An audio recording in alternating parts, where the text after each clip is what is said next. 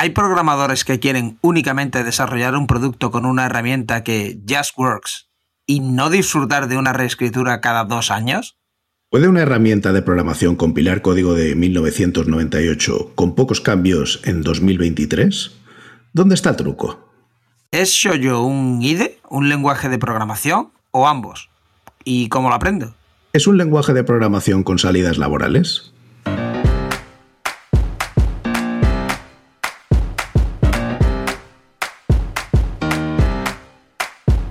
Bienvenidos a Unicode U00D1.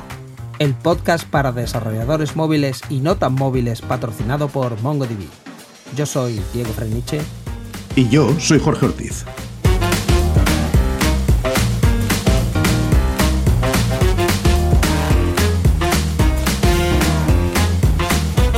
Unicode U00D1, segunda temporada, episodio 29. Soy yo,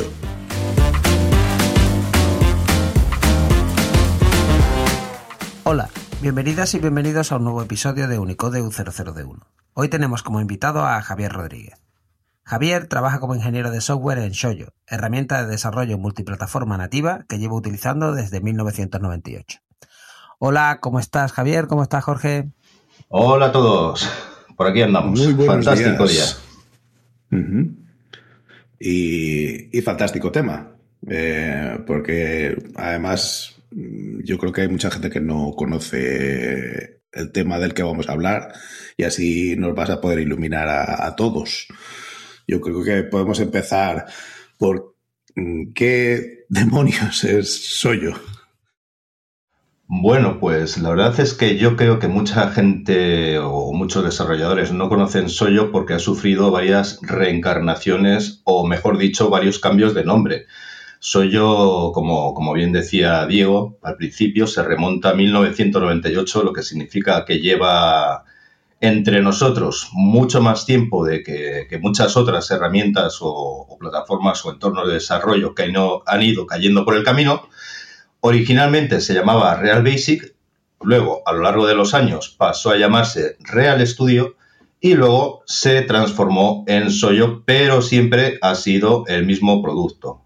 Es un producto compuesto por un IDE y un lenguaje de programación y tanto el IDE como el lenguaje de programación se llaman Soyo. ¿Qué es Soyo como lenguaje de programación? Pues un lenguaje de programación moderno, orientado a objetos, con lo cual nos da todas las, las herramientas que podemos esperar de este tipo de lenguajes para desarrollar utilizando la misma sintaxis, es decir, el mismo lenguaje de programación, aplicaciones nativas, y yo creo que esto es importante resaltarlo porque no se trata en ningún momento de código interpretado, sino de código compilado para todas las plataformas soportadas, que en desktop son Windows, Macintosh, Linux, Raspberry Pi, que bueno, no deja de ser Linux, pero ordenador en placa, también aplicaciones web y también desarrollo para plataformas móviles, lo que comprende tanto iOS como Android. Bueno, bueno, estás diciendo que esto es moderno. Eh, digo, por hacer un poco de así de historia, Swift no existía, Rust no existía, C Sharp no existía en el 98.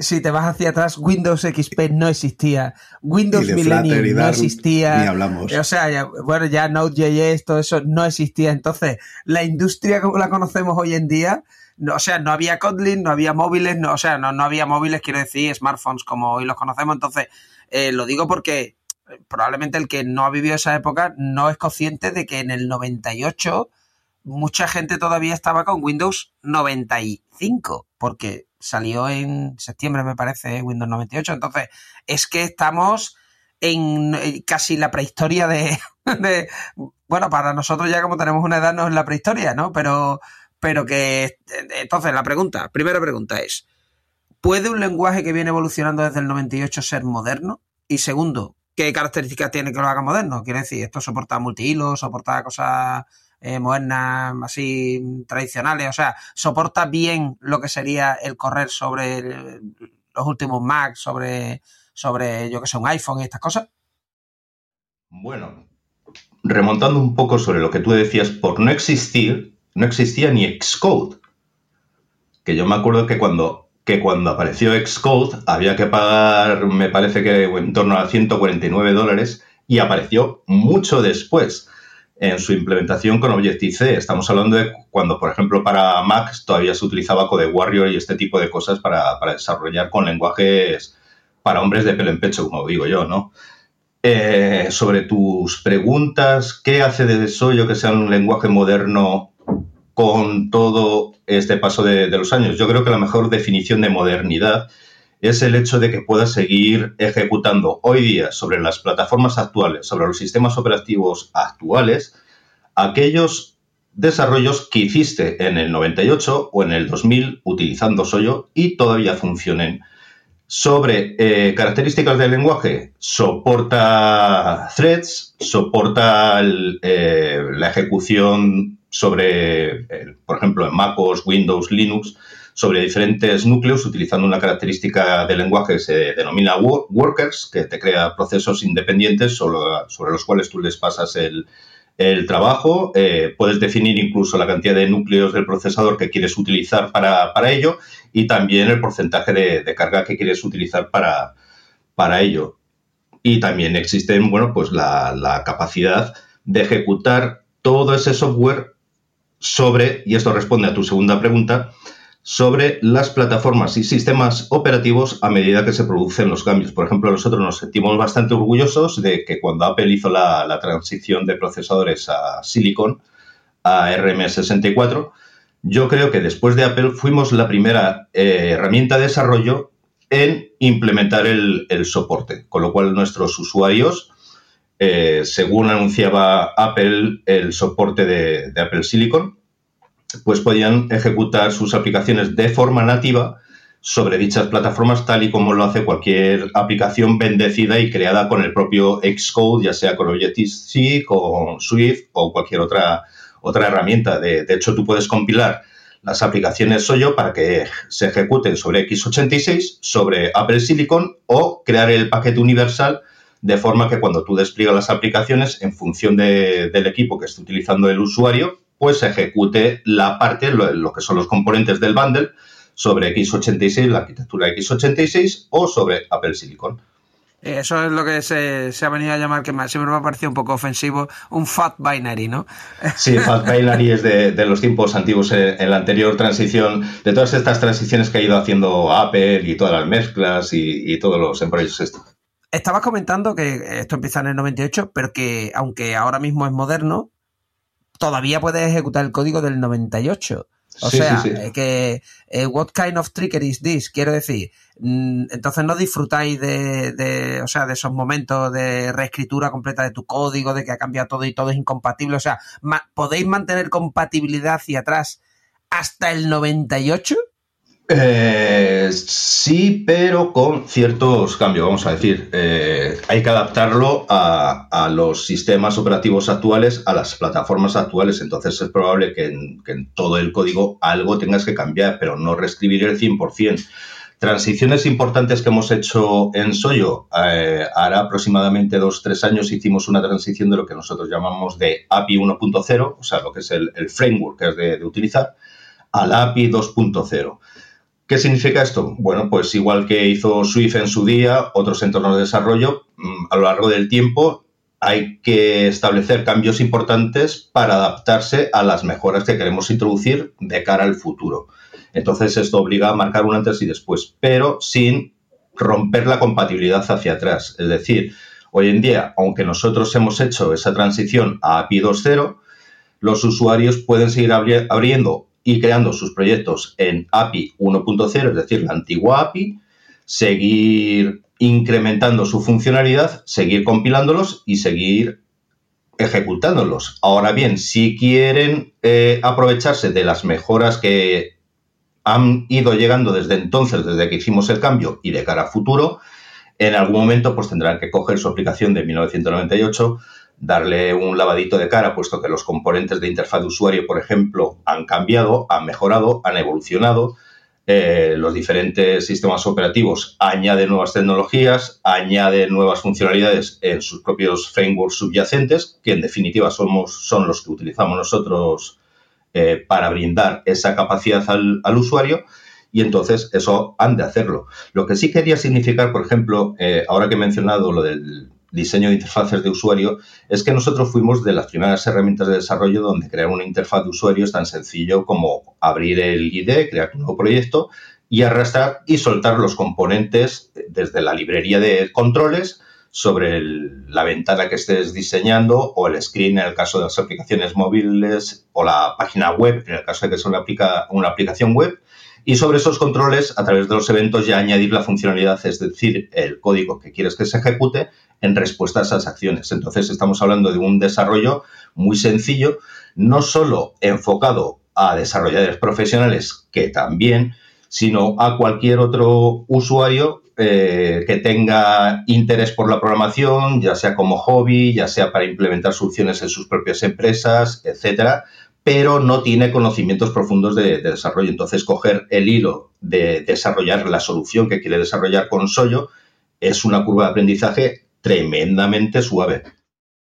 Eh, dos cosas. Lo primero es que la compatibilidad hacia atrás no se le da muchas veces el valor que tiene. A mí me sigue sorprendiendo que tú puedas coger un Windows 11 y correr una aplicación MS2, ¿no? A día de hoy. O sea, me parece un logro de ingeniería que la gente muchas veces no valora. Y oye, el que tiene que correr una máquina industrial que usa ese programa MS2, pues eso lo valora, porque dices, oye, yo por qué tengo que andar cambiando todos los días, ¿no? Si este no es mi negocio. Eso, aparte de que pensarlo, es un reto de ingeniería, o sea, el mantener hacia atrás esta compatibilidad. Segundo apunte que quería hacer es que, claro, cuando empieza yo, los Macs que hay son PowerPC, ¿no? PowerPC, mucho Motorola, eh, se estaba usando el System 8 o el System 9 el que hubiera, no había, no, había MacOS como tenemos ahora mismo, entonces vosotros habéis tenido que pasar por un montón de transiciones, la transición de PowerPC a Intel, del System 9, eh, por ejemplo, al, al MacOS 10, ahora pasar a la otra, entonces, hombre, que quiero decir que eso, de nuevo, que me parece increíble que siga funcionando código. Y ahora una pregunta que os lanzo a los dos.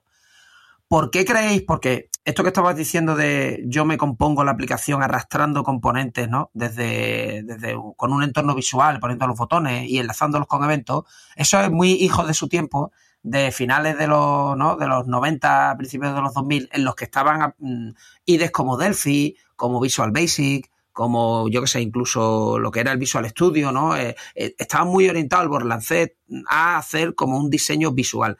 Eso, la verdad es que te hacía el construir lo que era el interfaz de la aplicación bastante rápido y bueno, eh, Interface Builder después lo copió, el, de Apple más o menos, ¿no? Haciéndolo medio pensionista, pero lo hacía.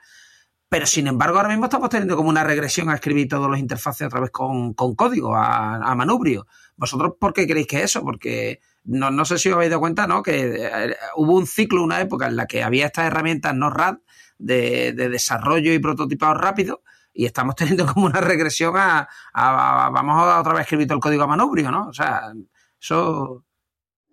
Pues sinceramente yo no sé si son ganas de sufrir o lo cual. Yo, eh, para poner un poco en contexto, ahora que dices lo de escribir los controles a manubrio y todo esto, todos tenemos una edad, sobre todo los que estamos aquí, no vemos las caras, ¿verdad? Y yo empecé en esto eh, desarrollando videojuegos para Commodore 64, Amiga, en ensamblador. O sea, tú imagínate eh, lo que era escribir controles o cualquier cuestión gráfica en aquellos tiempos. Entre que tenga que escribir los controles a mano o que me simplemente me den controles nativos, porque nosotros utilizamos controles nativos, los controles subyacentes eh, que ofrece cada una de las plataformas que soportamos y simplemente los tenga que arrastrar y soltar y que se vayan adaptando y actualizando automáticamente esos controles a medida que los diferentes sistemas operativos se actualizan, pues para mí es una bendición. Es que es eh, absolutamente eh, fantástico. Y como te decía antes, eh, principalmente la mayoría de nuestros usuarios lo que buscan es el desarrollo rápido de sus soluciones, mm, porque lo que importa es la solución, no la herramienta que, utilizas. Eh, te quiero decir, en este caso eligen yo, ¿por qué? Porque les permite hacer precisamente eso, crear la solución que necesitan de forma rápida y que, como tú decías antes, que a medida que los diferentes sistemas operativos van haciendo cambios, y en algunos casos estamos hablando de cambios tremendos, de, arquitectura de procesador, por ejemplo, mm, simplemente tienen que volver a abrir su proyecto en Soyo darle al botoncito de compilar, porque es tan complicado como eso, le das un botoncito de eh, eh, compilar, plaf, y ya tienes tu aplicación compilada para soportar todos esos nuevos cambios que se han ido introduciendo, tanto en MacOS como en Windows, como, como en Linux o Raspberry Pi, en el caso de las aplicaciones de escritorio, o incluso para, para ellos, que también ha habido transiciones importantes y serias en el terreno de iOS. Tú hables tu, tu proyecto de, de iOS, das al botoncito de compilar, te creas el ejecutable, ya lo puedes subir a la App Store o distribuirlo de la, de la forma que, que prefieras. Nosotros nos, nos, encargamos, y yo creo que este es el mensaje que, que se debería de, de, transmitir en este caso, nosotros nos encargamos de sufrir de toda la complejidad que que hay detrás para que nuestros usuarios no tengan que sufrirla. y, en ese cambio que tú estabas mencionando, que estoy de acuerdo que ha sido en algunos casos rompedor, eh, por ejemplo, el paso a interfaces declarativas, la observación, el que tú antes usabas UIKit, por ejemplo, en iOS o usabas el SDK tradicional en Android y ahora te pases a interfaces declarativas en las que observas el estado de un view model y que las cosas eh, digamos que se programan de forma distinta porque estás intentando responder a eventos en lugar, o sea, o, responder a cambios en lugar de responder a eventos, eh, eso, ¿cómo lo maneja a nivel de eh, abstracción soy yo? Porque entiendo que si en algún momento eh, finalmente UIKit desapareciera, que no estamos hablando mañana, o desapareciera el Android SDK básico para hacer las, las activities y los, los fragments y toda la mandanga y se usara Compose, vosotros seguiríais ofreciendo la misma interfaz. De hecho, lo hacéis, al, a, como lo estabas contando, a través de distintas plataformas que nada tienen que ver entre sí. Eh, ¿cómo, ¿Cuál es la abstracción que se ha escogido para que eso sea transparente, para que eh, yo no vea si estoy observando o no estoy observando, si estoy haciendo una cosa o la otra. Eh, nuestra, nuestra filosofía es la, que decía antes. Nosotros sufrimos para que el usuario no se tenga que preocupar de ninguno de todos esos cambios subyacentes, eh, incluso si es de paradigmas de programación, de técnicas, patrones de diseño, como lo quieras llamar.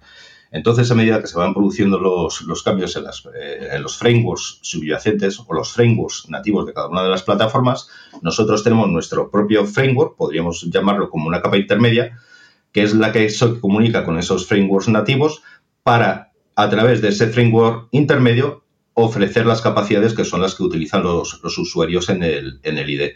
Entonces, nosotros vamos a utilizar siempre esta capa intermedia para comunicarnos con lo que nos ofrecen los sistemas operativos, los cambios que se produzcan en cada momento, las berzas que haya que lidiar con ellas y ofrecer exactamente el mismo comportamiento fácil, sencillo de programación a los usuarios, independientemente de cuáles sean los cambios que se produzcan en, en los frameworks subyacentes ya sea mm, que de repente pues Objective-C deja de funcionar mediante una explosión nuclear y solo se puede y los frameworks y, las diferentes librerías, por ejemplo, en el caso de MacOS, ya solo se pueden utilizar en Swift. No es ningún problema. El usuario de, de, Soyo, el que busca simplemente crear un producto, una solución, una aplicación, no tiene por qué saber nada de eso. Ni siquiera le interesa saber si eh, por debajo se está utilizando Objective-C, interfaces declarativas, patrón de diseño Observer o Composite o cualquier otro. Él simplemente quiere que sea algo fácil y que le permita hacer lo que quiere hacer lo más rápido posible, con lo cual significa tiempo y, se traduce en costes. Entonces busca costes reducidos y desplegar su aplicación lo antes posible para la mayoría de plataformas que deba de soportar. Al hilo de lo que comentaba Diego antes eh, sobre la compatibilidad hacia atrás, de hecho me, me, me ha encendido una bombillita en la cabeza porque de hecho nosotros tenemos varios usuarios que están precisamente en esa situación y que a día de hoy han de soportar eh, versiones, por ejemplo, de Windows 95 o Windows 98, no porque ellos mm, estén iluminados y no quieran salir de ahí, no, no, es que porque la, precisamente en el nivel industrial, muchas de las máquinas que, con las que deben de, de trabajar y que han de soportar no pueden evolucionar más allá de esas versiones del sistema operativo y precisamente utilizan eh, Soyo para seguir dando soluciones y soporte a ese tipo de, de maquinaria industrial.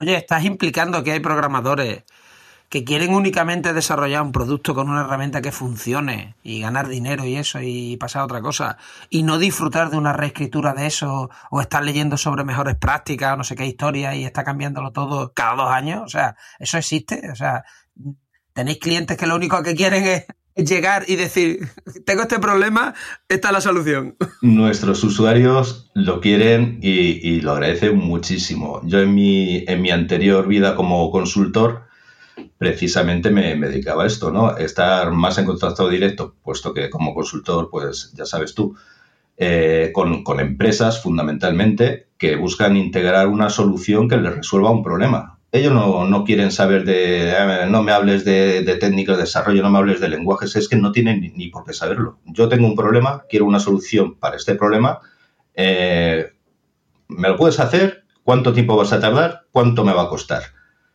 Entonces, eh, por una parte, la empresa, el empresario, tiene esos, esos objetivos marcados y tú como desarrollador, en este caso como consultor, también buscas eh, las mismas metas. Quiero optimizar mi tiempo, sacarle el mayor rendimiento posible y no tener que andar cambiando las cosas, en este caso el código o las interfaces de usuario, o matarme con los perfiles de distribución, de desarrollador, de configurar la aplicación para que la pueda subir o para que no me dé problemas de certificados o, cualquiera de las mil gaitas que, te pueden saltar por ahí y simplemente, bueno, pues eh, hacerlo lo mejor posible, lo más rápido posible y que te cueste menos dinero. ¿Cansado de REST? MongoDB te ofrece una interfaz GraphQL de serie para que te conectes a tu base de datos como más te convenga. Lo activas y listo.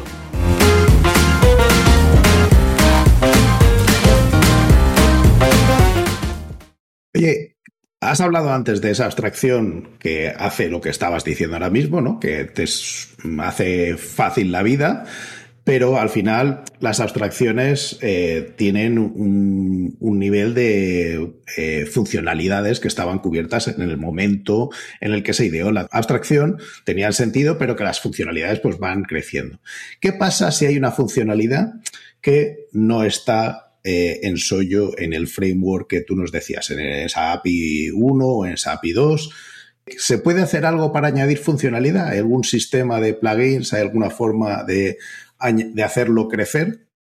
Por supuesto que sí. Eh, la más fácil es a través de, nuestro sistema de, feedback, en este caso se llama Issues, y es donde los usuarios pueden solicitar que se incorporen nuevas características o informar de, bugs, que como cualquier entorno de desarrollo no somos perfectos, entonces los bugs ocurren y nos informan de ello, los corregimos y fuera. Ahora bien, eh, lo que tú comentabas, por un lado tenemos lo que son los plugins y de hecho tenemos una comunidad de terceras partes que se dedican precisamente eso, a proporcionar a los usuarios de forma comercial o no comercial plugins que añaden funcionalidades tanto para las aplicaciones de escritorio como las aplicaciones web y también aplicaciones iOS, es decir, existen plugins para ellos puesto que eh, Framework lo permite, Apple lo permite, diseñar estas extensiones, eh, las distribuye, las metes ahí, tienes funcionalidad nueva. Por otro lado, también tenemos una característica de, lenguaje que se llama declare y que, como bien implícito en el, propio nombre de, esta palabra clave, lo que te permite es declarar una función existente en las librerías subyacentes de los sistemas operativos para utilizarlas desde el lado de, Soyo, del código Soyo. Entonces tú declaras esa función que existe en el framework, pasas los parámetros con el tipo de datos que espera recibir esa función, recibes el resultado y ya puedes eh, trabajar con ese resultado desde el lado de Soyo para incorporarlo, pues yo qué sé, tú imagínate que, que del MacOS, pues tú tienes un picture, que es el objeto que nosotros trabajamos para las imágenes, pero necesitas algo muy concreto del sistema operativo de los, de los frameworks subyacentes para que ese picture haga cualquier efecto de transformación o coloreado, lo que sea. Entonces, bueno, pues eh, existe en el framework, en las librerías, una llamadita, un mensaje, ¿no? Eh, haces un declare contra ese mensaje, le pasas el picture y él te va a devolver un objeto, un puntero de tipo NSImage, UI image o lo que sea, entonces es un puntero que cuando tú recibes el objeto de vuelta lo transformas de nuevo al picture y puedes ir trabajando ya con los cambios aplicados o lo que se encargue de hacer esa función en, concreto. Oye, hemos hablado del ID eh, y has dicho que se llama igual que el lenguaje. El lenguaje, Shoyo, ¿a qué se parece? O sea, es como qué, como, como qué lo definirías. ¿Se parece más a JavaScript, a, a Kotlin, a, qué? Yo no sé si a vosotros os pasará lo mismo, pero de un tiempo a esta parte yo veo que cada vez más los lenguajes se, van pareciendo mucho más entre sí, ¿verdad? Tú coges un Python, coges un JavaScript, coges Swift, eh, coges eh, lo, que era Visual Basic en su época, o Soyo actualmente, o incluso un PHP o, JavaScript, y dices, joder, pero si esto, esto, esto, esto, esto, lo, que son las palabras o, las palabras clave del lenguaje, incluso mucha filosofía de, uso, dices, mm, se parece muchísimo. Pues soy yo, está en ese camino. Tú, tú coges eh, muchas de, las instrucciones o palabras clave o de formas de definir variables o constantes o llamadas y para cualquiera que llegue, por ejemplo, de JavaScript o incluso te voy a decir de Swift o de otros lenguajes de programación, ya no hablamos de, Visual Basic o, tal, excluyendo a lo mejor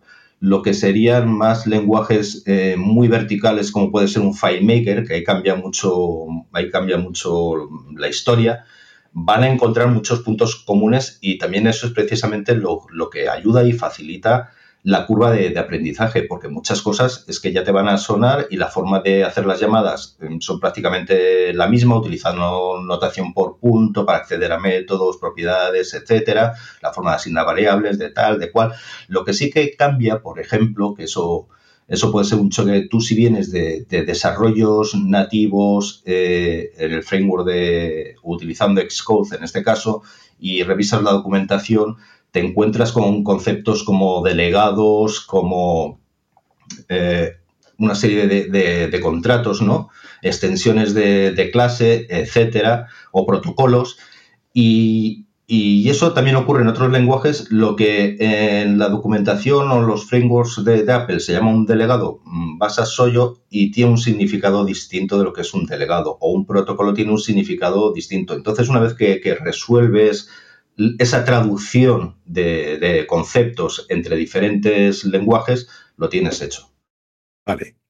Pero yo abundo en la pregunta de Diego. Si yo ahora mismo leyera mi primera página de Soyo, ¿estaría viendo algo parecido a Visual Basic? Estaría viendo algo parecido a Objective-C, está, de, digamos, de sintaxis básica. Ya estamos de acuerdo en que muchas de las estructuras, yo estoy 100% de acuerdo en lo que has dicho, que hay polinización cruzada entre los lenguajes. Uno se le ocurre poner corrutinas y el otro le llama de otra forma, pero lo hace también. Eso al final está ocurriendo y lo vemos mm, día a día en todos los lenguajes, pero sí hay una cierta pintilla que tú miras un, o sea, no sé, por ejemplo, un Swift y un Rust sí que se tienen un aire, pero si miras un Go y un PHP, eh, pues se parecen menos, por ejemplo. ¿Vale? Sí que hay ciertas características que son realmente tú, así a vistazo, es capaz de separarlos. ¿A qué me recordaría más el código escrito en Soyo? Si, te, si vienes de, por ejemplo, de un JavaScript, de incluso Swift te diría, o, por supuesto Visual Basic, mm, te vas a sentir en casa. A lo mejor algunas estructuras de, programación mm, no existen tal cual o existen de, otra forma, pero lo que es el, uso o el tiempo que vas a tardar en, en, adaptarte o sentirte cómodo con el lenguaje mm, es muy parecido a, a esto. De hecho, muchos de nuestros usuarios se cogen una librería open source que está escrita en JavaScript o cualquier otro lenguaje y la exportan a, a Soyo en un.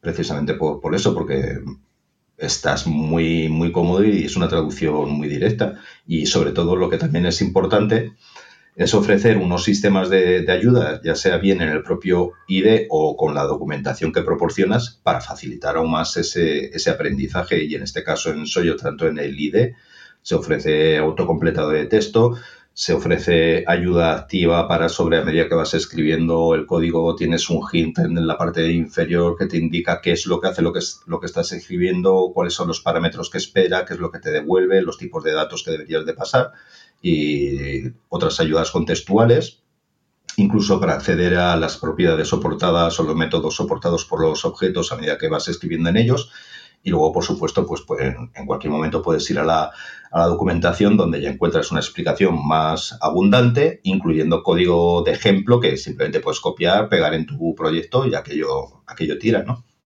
A eso iba yo. O sea, si yo quiero aprender Shoyo, eh, lo primero, la primera pregunta sería, ¿hay recursos? Porque claro, tú quieres aprender Node.js, ¿no? Internet está lleno de cosas, o PHP, eh, ahí lo, bueno, te, puedes eh, enterrar en libros, ¿no? Entonces, la primera pregunta es, ¿hay recursos para aprender Shoyo? Y la segunda pregunta es, ¿tenéis algún tipo de conferencia y cómo conseguís ser los más pesados de Twitter cada vez que hay esa conferencia?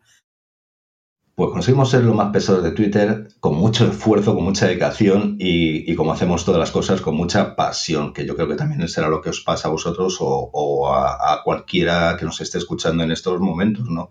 Yo creo que lo fundamental es tener la pasión por, lo que haces y, con eso a dar la brasa en Twitter y, donde sea porque realmente te gusta lo que haces.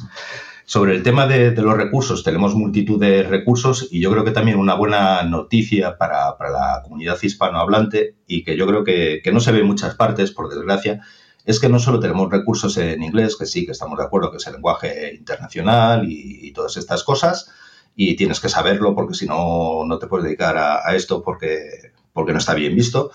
Pero también tenemos recursos en español y no solo no tenemos recursos en español, sino que tenemos multitud de recursos en español. Tenemos nuestro canal de YouTube donde no solo puedes encontrar eh, un porrón de, vídeos, de, tutoriales, de webinars, de, todo, sobre todo tipo de cosas eh, relacionadas con la programación con Soy en inglés, sino también en español así como blog en español, aparte de, blog en inglés, y la propia documentación y white papers y manual de, usuario, incluso en español, de introducción, que además eh, en algunos países se está utilizando, porque, porque también lo facilitamos, una guía para el profesor y otra para, alumnos con, ejercicios y todo este tipo de cosas, porque en algunos países se está utilizando Soyo en, en el entorno educativo, ¿no?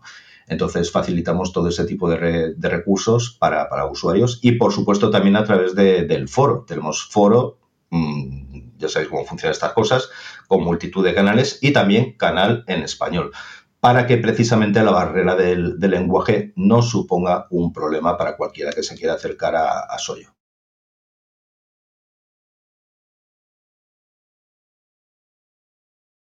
Eh, no, no, no, voy a hablar de, mi libro, de hecho está disponible de, forma gratuita, debería de actualizarlo, pero como estoy liado precisamente en mejorar cositas aquí y allá e introducir nuevos bugs, que, eso, también, eso también lo hacemos los programadores, pues, pues tengo poquito tiempo para, actualizar el, libro, pero sí, en vez de, actualizar el libro, lo que sí que escribimos y publicamos es eh, en el blog, pues nuevas entradas prácticamente cada, cada semana, cada dos semanas. Ah, incluso eh, para el próximo mes de, mayo de 2023, claro, el podcast tendrá un mayor recorrido en el tiempo, pero para aquellos que nos estén escuchando próximos a dicha fecha, por ejemplo, vamos a organizar un meetup en Madrid para, para bueno, vernos las caras, tomar un pinchito tortilla, unas cervecitas, ese tipo de cosas y, cualquiera que o bien ya esté utilizando Soyo o tenga interés por Soyo, por supuesto está invitadísimo y, en el foro puede, puede encontrar datos de, este meetup que todavía se está cocinando para ver qué, fecha nos viene mejor y dónde hacerlo dentro de Madrid, pero vamos, eh, esto tira para adelante. Yo sé que tienes experiencia en buscar sitios para hacer meetups, así que seguro que eso no va a haber problema. Déjame que vuelva a lo que decías de lo, del, eh, lo de los universitarios. Has hablado antes de un conjunto de usuarios que son de tipo industrial. Ahora mencionabas los usuarios que vienen del mundo académico. ¿Es eso todo? ¿Hay otro, otro grupo de usuarios que, que también sean eh, resaltables dentro de los que trabajáis eh, dentro de Soyo? ¿Qué otros usuarios hay? Eh, tenemos todo tipo de, usuarios y eso nos orgullece. Por supuesto, eh, hay desarrolladores, tanto empresas como desarrolladores independientes, que crean sus productos y muchos de ellos son conocidos, aunque no se sepa que están hechos con Soyo, eh, que desarrollan aplicaciones y soluciones comerciales que, están disponibles actualmente tanto a través del App Store, del Apple Store o, cualquiera de las stores que hay para, Windows, para iOS, para, Android incluso, aunque está todavía en, beta pública y ya están subidas a, la, tienda de Google y se, pueden descargar. Entonces eh, cubrimos todo el rango, todos los casos de, de usuarios a lo mejor quizá lo que, lo que menos se encuentra el desarrollador con Soyo, eh, porque viene implícito por las características de, los propios productos, sean juegos. Porque estos sí que requieren pues, acceder a más bajo nivel para hacer muchas más otro tipo de, cuestiones y ahí ya tiran por o prefieren utilizar soluciones nativas, pero para juegos casuales o que no necesiten ese nivel de, acceso al hierro, pues también puedes encontrar cositas en Soyo, pero vamos, por el, por el resto, tanto en el sector educativo, industrial, empresas, te diría que incluso bancos y otros organismos, mm, desarrolladores comerciales, desarrolladores que lo hacen por hobby, absolutamente eh, todo el espectro de, lo que podría ser casos de uso de una herramienta de, de desarrollo. ¿Cuánto cuesta? Que está feo preguntarlo, pero hay que, o sea, si la gente se mete en esto, es todo gratis, es todo pagando, ¿qué opciones hay? Pues mira, eh, Soyo mm, es gratis. Tú puedes ir a www.soyo.com y verás un botoncito que pone download, descargas el producto y a partir de ahí, bueno, pues eh, lo ejecutas y puedes crear tus aplicaciones tal cual, funcionando sin restricciones de tiempo, sin restricciones de características y permitiéndote ejecutar tus desarrollos, lo que, lo que hagas, desde el propio IDE en modo de depuración. Solo tienes que adquirir una, licencia cuando quieras eh, compilar esos productos, pensando ya en su, en su distribución, ya sea para subirlo a las tiendas, para dárselo a, a tus usuarios dentro de la empresa, a tus vecinos, lo que sea y en ese caso la oferta de licencias pues es también muy, muy atractiva porque en función de lo que quieras hacer, pues compras la licencia que mejor te venga y además con la capacidad de que siempre vas a poder mejorarla eh, sin que tengas que pagar el 100% de una nueva licencia a una superior. Eh, pongamos por caso que quieres desarrollar inicialmente solo para una plataforma, para MacOS. Pues eh, compras la licencia de Desktop Lite que te cuesta 149 dólares. Al cambio, no sé cuánto sería ahora mismo, pero, pero es bastante razonable. Y luego descubres que tu solución, dices, bueno, pues ya que la ofrezco a mis usuarios eh, Mac, pues también quiero que esté disponible tanto para Windows como para Linux. Entonces mejoras esa licencia a lo que sería la, la licencia desktop, que te costaría 399 dólares pero no tendrías que pagar el 100% de, de, la nueva licencia. O si inicialmente decides que es que lo que tú quieres hacer es distribuir directamente para todas las plataformas soportadas de escritorio, pues la licencia de esto. Luego también tenemos licencias que son solo, si tú quieres desarrollar solo productos para web, pues compras la licencia web que está en 399 dólares, o si quieres eh, desarrollar solo para ellos, pues compras la licencia para ellos que el coste es el mismo. Y luego tenemos otras licencias ya que es para, casos de usuarios más profesionales o empresas o, tal, que ya quieren cubrir todo el abanico, que es la licencia Pro, que puedes eh, compilar para todas nuestras plataformas soportadas en, escritorio, web, móvil, te ofrece capacidades adicionales de, soporte, leads de, de, consultoría y muchas más ventajas, que cuesta 799 dólares, y luego Pro Plus, que ya es para el siguiente nivel, que es eh, soporte prioritario. Si tú tienes algún bug, pues eh, se va a mirar antes y se va a poner más esfuerzo. Eh, verificación de, los informes que, que envíes a nuestro sistema de issues que, comentaba antes, pues también con mayor prioridad y otra, otra serie de, ventajas y que además permite la activación de la licencia hasta en seis dispositivos, ¿no? mientras que, por ejemplo, en el caso de desktop sería en dos dispositivos. O sea que mm, yo no voy a recordar los precios que ha dado, pero lo que sí que está claro es hay una opción de desarrollar de forma absolutamente gratuita y ejecutar localmente, siempre en modo de depuración, y si quieres ya distribuir, entonces es cuando empiezan a pagar. Hasta ese momento, entiendo yo que ni un duro. Ni un duro. Y aquí hay, esto nosotros normalmente nos dirigimos a desarrolladores. Entonces, eh, una cosa que yo creo que no deberíamos dejar de tratar es cómo está el mercado de eso yo, el mercado de trabajo. O sea, es, es exclusivamente para aquellos que ofrecen ese producto, digamos, eh, a clientes a los que les hacen aplicaciones sin tener que explicarles cómo se las hacen, ¿O hay un mercado laboral de Soyo de gente que contrata a desarrolladores en Soyo y que necesita ese conocimiento? ¿Eso también existe? Y si es así, pues cuéntanos un poco cómo funciona.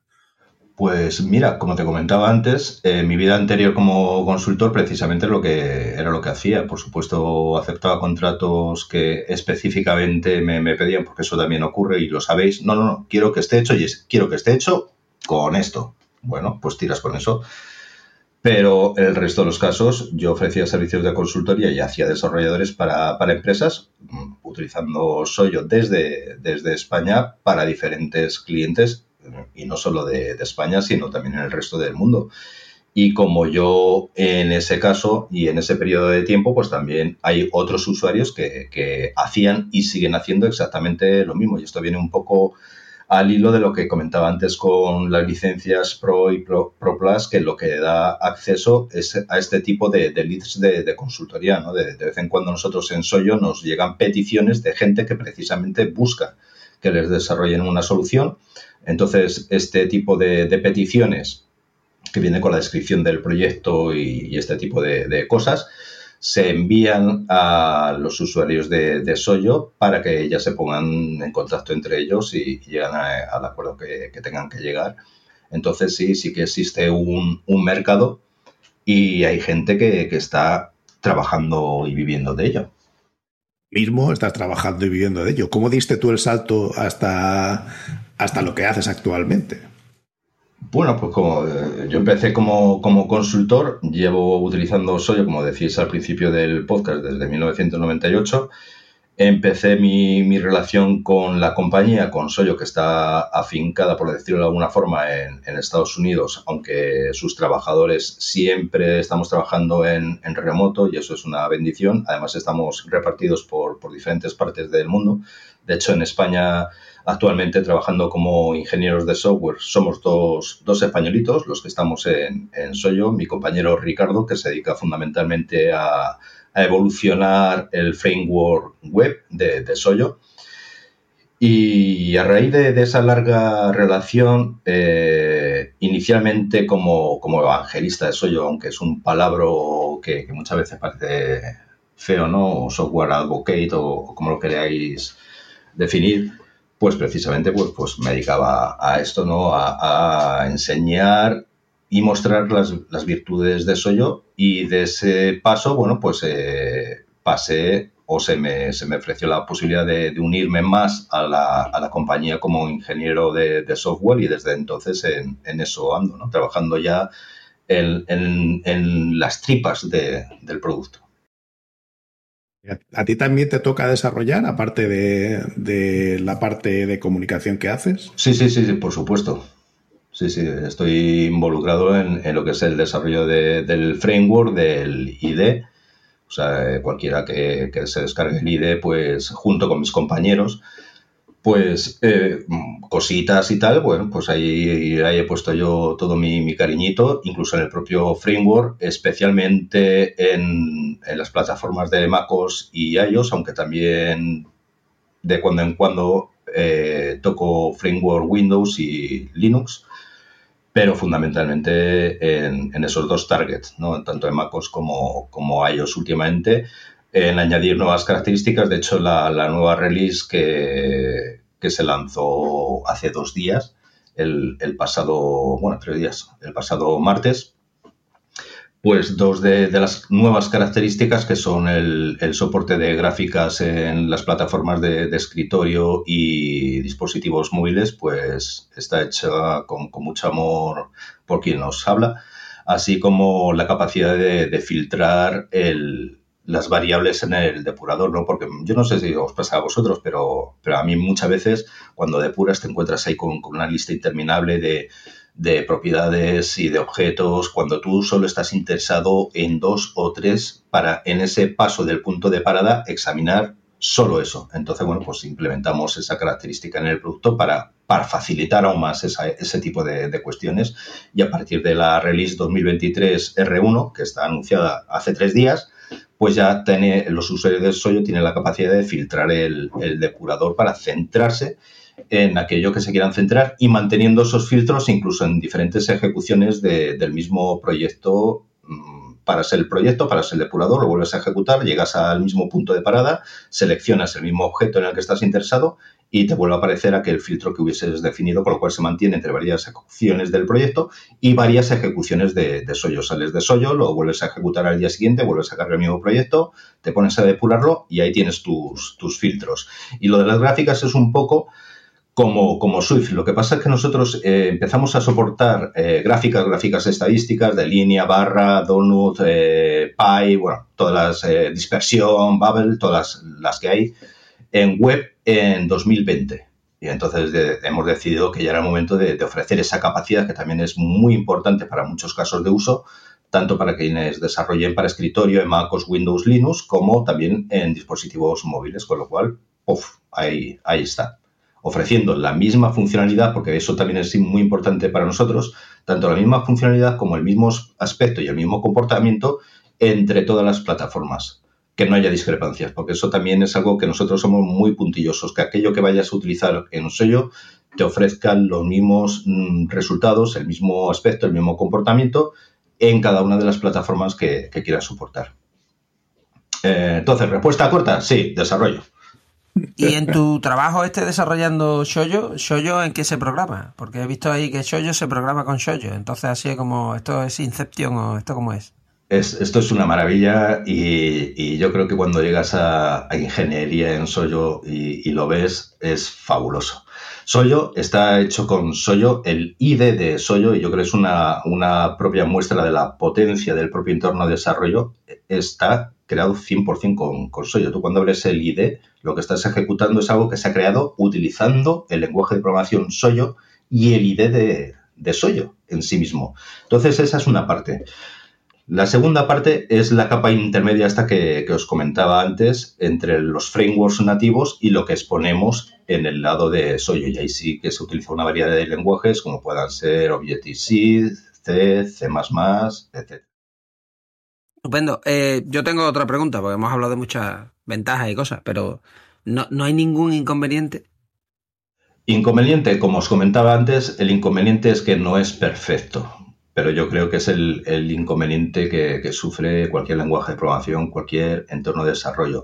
Entonces, si bien cubre muchísimos casos, no cubre todos los casos y es por lo que también convive con, otro tipo de soluciones. Por ejemplo, os comentaba antes FileMaker, aunque muchos de los usuarios de FileMaker cada vez más se están viniendo a Soyo por diferentes cuestiones. Yo sé cuáles son, pero no, no, creo que sea, sea cuestión de, resaltarlas aquí pero sí están migrando desde, desde otros entornos a Soyo precisamente por, un, por una multitud de, de cuestiones. Imperfección, eh, las tenemos eh, como cualquier otro entorno de desarrollo. Antes lo comentaba, por ejemplo, en el caso de los juegos, quien quiere estar muy pegado al, hardware, pues probablemente encuentre más razonable pues tirar directamente con, el entorno de desarrollo bendecido por cada una de las plataformas porque, porque así es. O si buscas eh, características eh, muy concretas que justo están en desarrollo en ese momento, porque siempre hay un lapso de tiempo entre que están disponibles y nosotros las podemos implementar. Eso es así, no es, ninguna novedad. Mientras que esos desarrolladores utilizando los, los entornos de desarrollo nativos están ya trabajando sobre ello en las betas, pues nosotros vamos a tardar un lapsito de tiempo en hacer que eso esté disponible. Bueno, Pues yo creo que hemos dado repaso importante a Soyo, hemos recorrido mm, por lo menos yo creo que los puntos esenciales. Vamos a poner tu Twitter si a ti te parece bien en, el, en las referencias y si alguien quiere hacerte pregunta por Twitter, yo sé que tú eres un tío activo y vas a darle cariño y responderle, ¿no?